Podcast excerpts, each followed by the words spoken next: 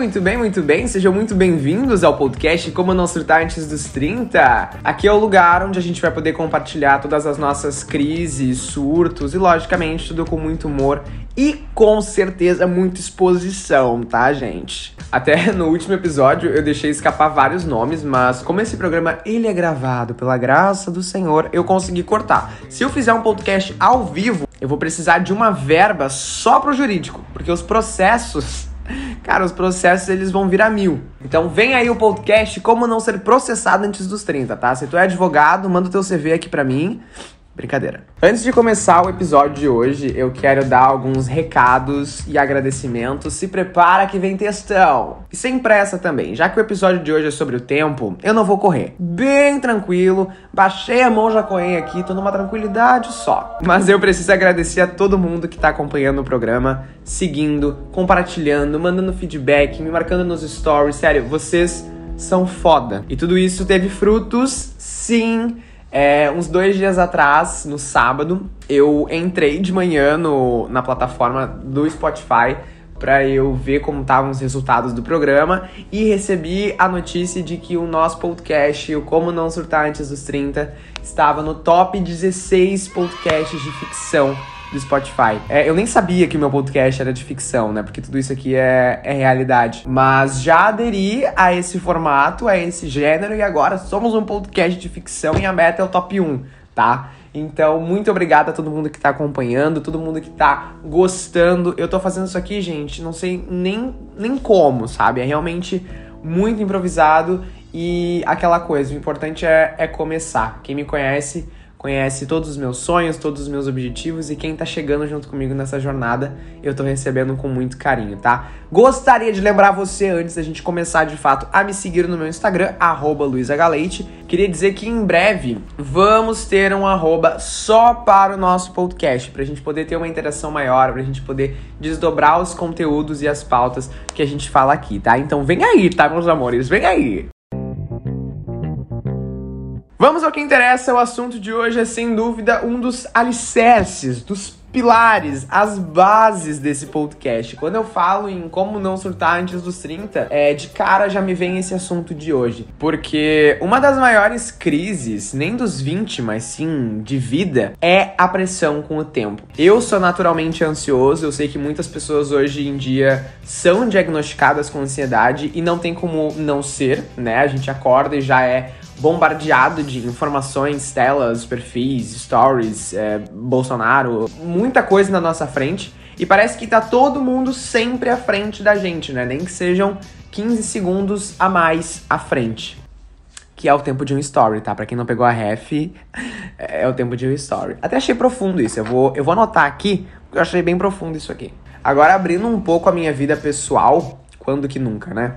Mas eu cresci num ambiente onde os meus pais, eles são muito agitados, assim. Eu tenho pais bem agitados. E um exemplo bem prático é a hora de comer, por exemplo. É muito comum a gente terminar de comer e minha mãe ou meu pai já levantarem pra fazer isso, aquilo, blá, blá, blá, sempre um corre. E, e, é até engraçado, porque quando eu comecei a frequentar a casa de amigos próximos, famílias diferentes, ou até mesmo na época de ir na casa do colega de escola fazer trabalho, sabe? E normalmente a gente ia a gente ia almoçar na casa do colega, porque a gente não é bomba nem nada. Lembro aqui da época do meu ensino médio que ficou. Eu não consigo pensar no meu ensino médio sem lembrar de Júlia e Nicole. Se vocês estiverem ouvindo aqui, vocês vão lembrar também que a gente. A gente arranjava desculpas, a gente arranjava trabalhos pra ir na casa da, da Júlia pra, pra comer o almoço da tia Lilian, que realmente era muito bom e era um almoço garantido de risadas. Então eu tenho boas lembranças disso. E nesses momentos, não só nessa época, mas hoje em dia, quando eu frequento casas de outras pessoas, eu vejo que essas famílias têm uma configuração diferente da minha, obviamente, e elas tinham o hábito de fazer a refeição virar um evento, um debate e, passavam horas na mesa, assim. Não horas, mas terminavam de comer e ficavam ali conversando sobre N assuntos. E eu ficava tipo, gente, você não tem o que fazer? E essa loucura com o tempo se aplica para mim em muitos momentos da minha vida, mas normalmente a minha pressão com o tempo só existe porque eu comparo o meu tempo com o do outro. É muito bizarro pensar nisso e para mim esse é um daqueles assuntos que a gente conversa bêbado no fumódromo da festa, assim, bem pirado. Mas qual é o rolê? Entre, entre no meu raciocínio, tá, gente? A gente vive um tempo material Talvez, não sei se a gente pode dar esse nome material. Mas estamos, todos nós, hoje, eu, Luiz e quem estiver ouvindo, é, hoje estamos em julho de 2022. Todos nós estamos. Não conheço ninguém que está em 2007, 1980. Não conheço a pessoa, porque estamos todos materialmente em 2022. Mas existe o tempo da nossa história que é completamente diferente. Por exemplo. Ai, eu sou muito doido. Em 2017, eu e todos os meus amigos estávamos na escola, estávamos no mesmo patamar. O nosso score tava tipo assim, empatado. Estávamos todos no ensino médio. Corta para 2022. Em 2022, eu, Luiz, troquei de curso na faculdade, mudei a minha jornada e muitos dos meus amigos estão se formando na faculdade. E que felicidade eu sinto por eles, assim, a conquista dos meus amigos é felicidade para mim.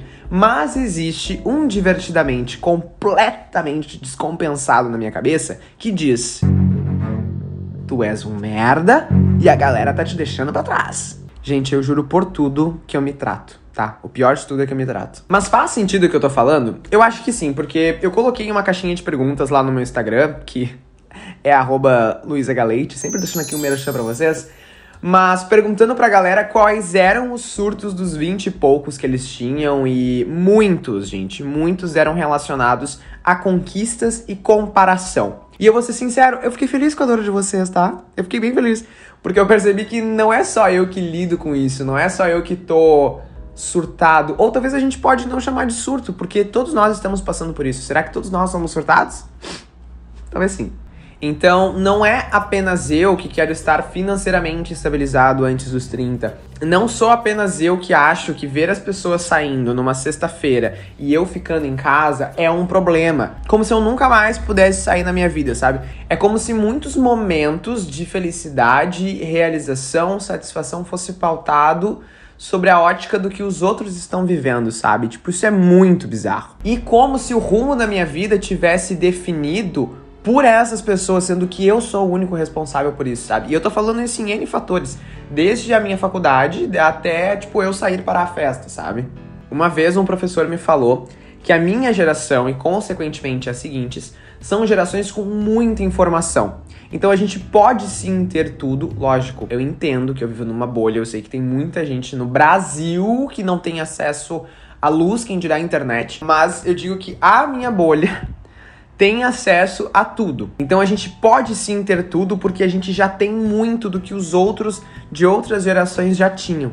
Mas só vai avançar quem tiver foco. Nesse caso, o que eu tenho entendido é que o meu foco é silenciar a vida dos outros, num sentido de dar holofote para minha. Referências nos motivam, comparações nos travam. Eu percebi que eu não tinha referências, eu tinha comparações.